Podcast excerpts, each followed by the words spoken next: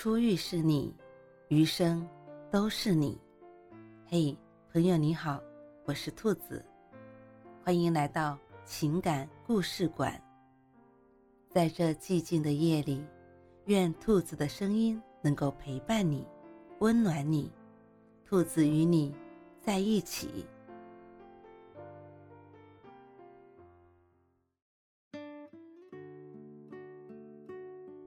情商酸辣土豆丝。阿平，那个很久远的故事中的男主人公，他那时长相、学习都很一般，但很朴实，有一股韧劲。我和他的关系超过一般同学的界限，要归功于酸辣土豆丝。当时他是我们系唯一一个家住本市的学生，也是我们宿舍最受欢迎的男生。每个周日晚上，阿平总是准时出现在女生宿舍楼下，提着个大塑料袋子，里面全是从家里拿来的好吃的。他在楼下徘徊，遇到有我们宿舍的姐妹下去打水，他就赶紧笑容可掬地递上去，每次还不忘叮嘱人家：“里面有个饭盒，一定要留给楚楚呀。”打水的同学回来就笑，饭盒里面。装的是满满的酸辣土豆丝，姐妹们啃着鸡腿，逼问我：“阿平怎么知道我爱吃酸辣土豆丝？”不依不饶地审问我和阿平的关系。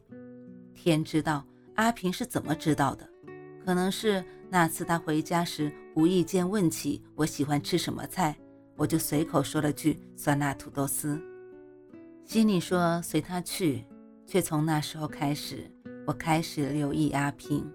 说实在的，阿平各个方面都很好，但各个方面又不突出，平平凡凡的一个男孩子。听说他爸是一家工厂的工程师，母亲是中学老师。也许是受家庭环境的影响，阿平平日里也是文质彬彬的，鼻梁上架着眼镜，典型的知识青年的模样。渐渐的，阿平开始单独约我出去吃饭。饭桌上永远有一个保留菜——酸辣土豆丝。阿平坐一旁，微笑着看我狼吞虎咽。在他面前，我从来都不用刻意装成淑女的样子。吃过饭，看电影，遛马路，就成了顺理成章的节目。我和阿平的感情也在这一连串的顺理成章中水到渠成。毕业时。同学们未能留在省城，个个忙得焦头烂额。阿平的父母四处托关系，把我留在了市里的一家设计院。阿平也分在一家科研所。如果没有后来易云的出现，我想我现在早做了阿平的妻子，和别的家庭一样，过着幸福平淡的生活。阿平和我商量结婚的时候，我总是支支吾吾。只因为一切太顺利了，包括我和阿平的感情。我坚信，一帆风顺就等于平淡无奇。我不甘心就这样淹没在平凡的人群中。酸辣土豆丝吃久了也会厌的。阿平对我暧昧的态度很宽容，依然每天下班后骑近一小时的自行车赶到我这里给我做晚饭。阿平已经炒得一手好菜。酸辣土豆丝更是阿平的拿手菜，日子就在酸辣土豆丝的陪伴下悄悄地过去。如果说遇到阿平是缘分的话，那遇到易云则是我命中的一劫。当时阿平被单位派往武汉出差三个月，没有人陪伴的日子里，同事的真便鼓励我去舞厅玩。毕业后。我已经很久没有跳过舞了。要知道，我曾是不错的武林高手。可能是旋转的镭射灯刺激了我压抑太久的激情。反正，当那个披着长发、眼神忧郁的男人拥住我的时候，我已经开始眩晕了。他那整洁的白衬衫、淡淡的烟草味，都让我有瞬间的迷醉。今夜注定无眠。辗转反侧间，满脑子全是他深深的忧郁的眼睛。他告诉我，他叫易云，一片四处飘荡的白云，连名字都那么与众不同。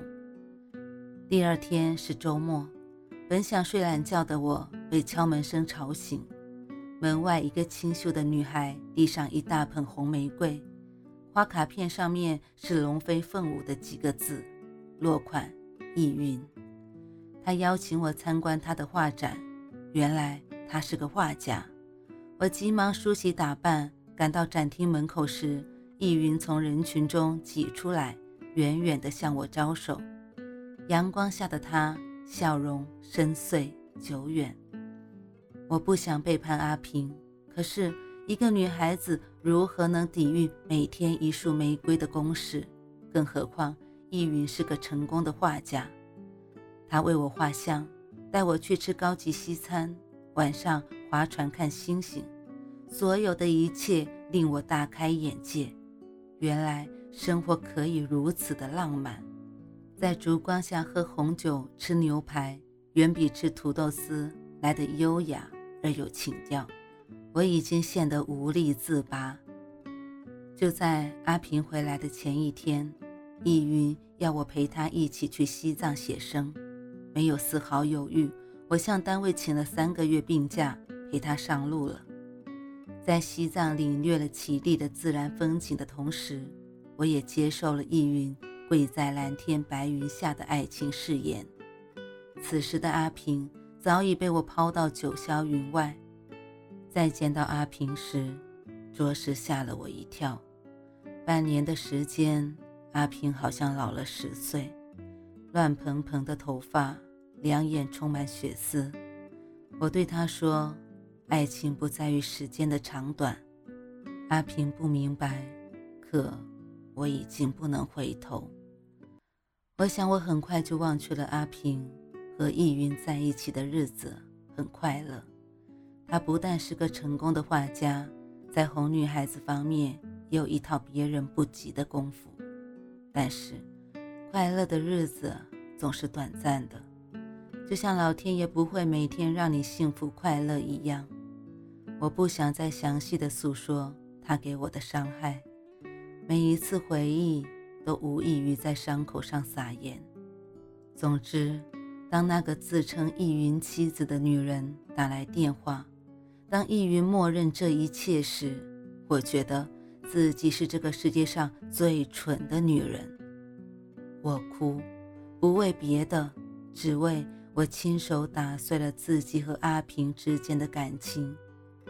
血淋淋的半生牛排吃了只会伤胃，还是酸辣土豆丝好吃些。可如今。却没得吃了。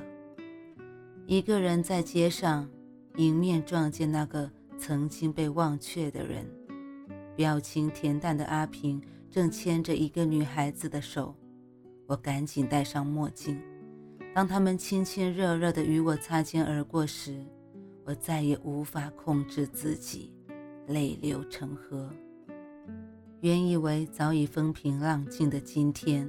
我竟被酸辣土豆丝这道久违的熟悉味道呛出了眼泪。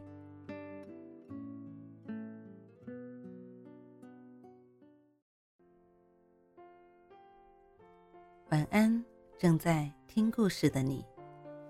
如果你还是睡不着，可以来直播间和兔子聊聊天，也许兔子能哄你入眠呢。每晚十点。兔子都会在直播间等你，只为和你道一声晚安，好梦。